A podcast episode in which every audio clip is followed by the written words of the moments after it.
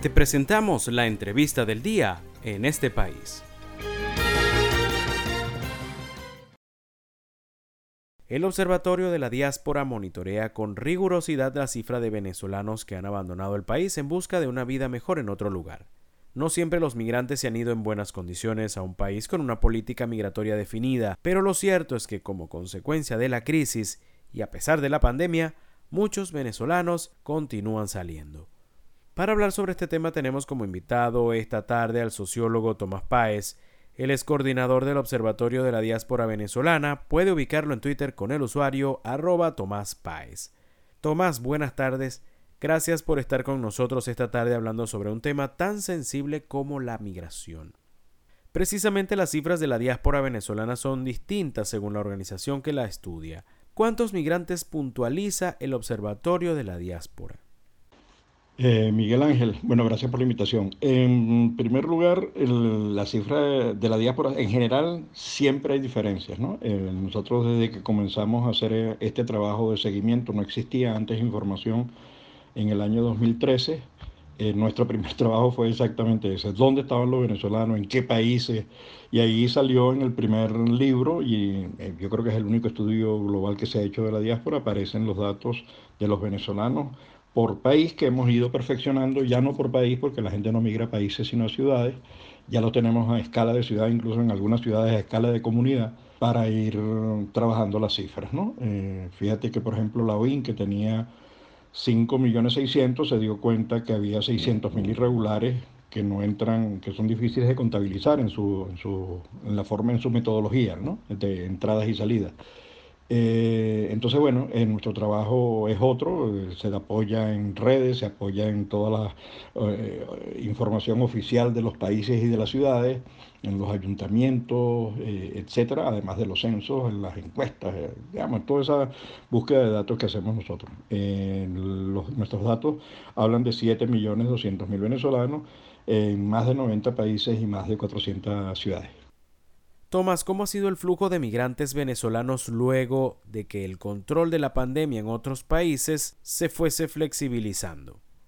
A ver, en relación con la segunda pregunta, los, los, la migración venezolana no se, fregó, ni si, no se frenó ni siquiera con el COVID.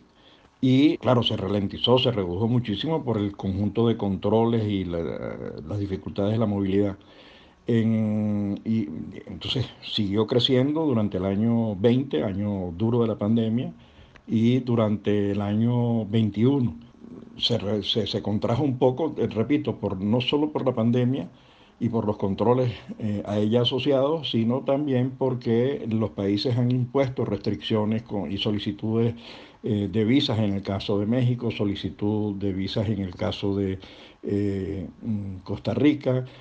Eh, digamos, ha habido eh, restricciones mayores, sin embargo, no, eso no ha servido para, no ha podido frenar eh, el éxodo venezolano. Se ha ralentizado, pero sigue creciendo. Si antes salían tantos miles de personas, en este momento están saliendo eso, más o menos 1.400 personas día están saliendo del país. Este es un seguimiento, repito, que hacemos desde el año 2013. Los organismos internacionales con ciertos recursos, y eso afortunadamente permite, eh, digamos, acceder a, mejor, o debería permitir acceder a mejor información. Los organismos internacionales comenzaron a trabajar en 2018, básicamente OIN, cuando lo, lo designa eh, Naciones Unidas a Stein, al que fue presidente de Guatemala, y está concentrado fundamentalmente en Latinoamérica, pero nosotros tenemos venezolanos en la India, en China, en Uganda, etcétera, etcétera. Estamos conversando esta tarde con Tomás Páez, sociólogo, coordinador del Observatorio de la Diáspora Venezolana. ¿En qué ha evolucionado el trato a la migración venezolana, el acceso a la regularización en los diferentes países de acogida luego de años de haber comenzado el proceso migratorio? Lo que ha hecho Latinoamérica es un ejemplo para el mundo. Lo que ha hecho Colombia es un ejemplo, digamos, es un liderazgo global, digamos, es una, no sé cómo ponerlo, porque hay que quitarse el sombrero sobre lo que, en torno a lo que ha hecho Colombia. Alemania recibió menos de la mitad de lo que está recibiendo eh, Colombia en términos de migrantes y eso le generó un problema político a la Merkel. Eh, recibió como aproximadamente un millón de sirios y en este momento tenemos más de dos millones de venezolanos en, en Colombia. Y sin embargo pasaron del programa PEP y ahora al programa de regularización, el estatuto. Pero eso mismo han hecho todos los países. Ha habido políticas ad hoc, han creado mecanismos, visas especiales, visas particulares, y las han reformulado y las han ampliado. Digamos, la estrategia eh, latinoamericana, en unos casos mejor que en otros, yo creo que el mejor ejemplo es Colombia, pero no hay que desdeñar el caso de Perú, o el caso de Argentina, o el caso de Chile, incluso con, los problemas que hoy tenemos allí, o el de Brasil, que de, de política de brazos abiertos. Entonces, eh, la regularización es la mejor política y el mejor antídoto contra las industrias diaspóricas, esas que se generan con la trata de blancas, la droga, la trata de niños, etcétera, etcétera, ¿no? Eh, y la regularización permite una rápida inserción de los venezolanos, porque de los ciudadanos en general, porque lo que busca quien migra y quien está huyendo de una situación terrible, la crisis eh, del país, empleo, seguridad, servicios, etcétera, eh, es trabajar rápidamente y la regularización facilita eso y también facilita el proceso de, integración. Yo creo que Latinoamérica le está dando una lección al mundo, le está dando una lección a Europa de lo que debe hacer una política eh, migratoria. Para terminar, Tomás, ¿qué tan importante se ha hecho la migración para la economía venezolana? Si tomamos en cuenta la importancia que han tenido y siguen teniendo las remesas.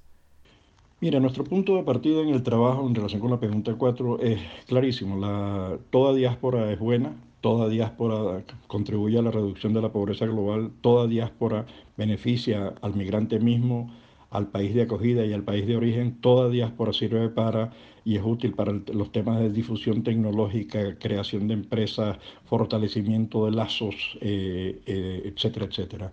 Entonces, se puede cuantificar los aportes de la diáspora primero para sí misma. Eh, el hecho de estar viviendo en un país de acogida eh, significa que hay cosas que está haciendo. Eh, luego los países se han beneficiado, como ha quedado demostrado en los estudios que se han hecho en Brasil, Colombia, Perú y Chile.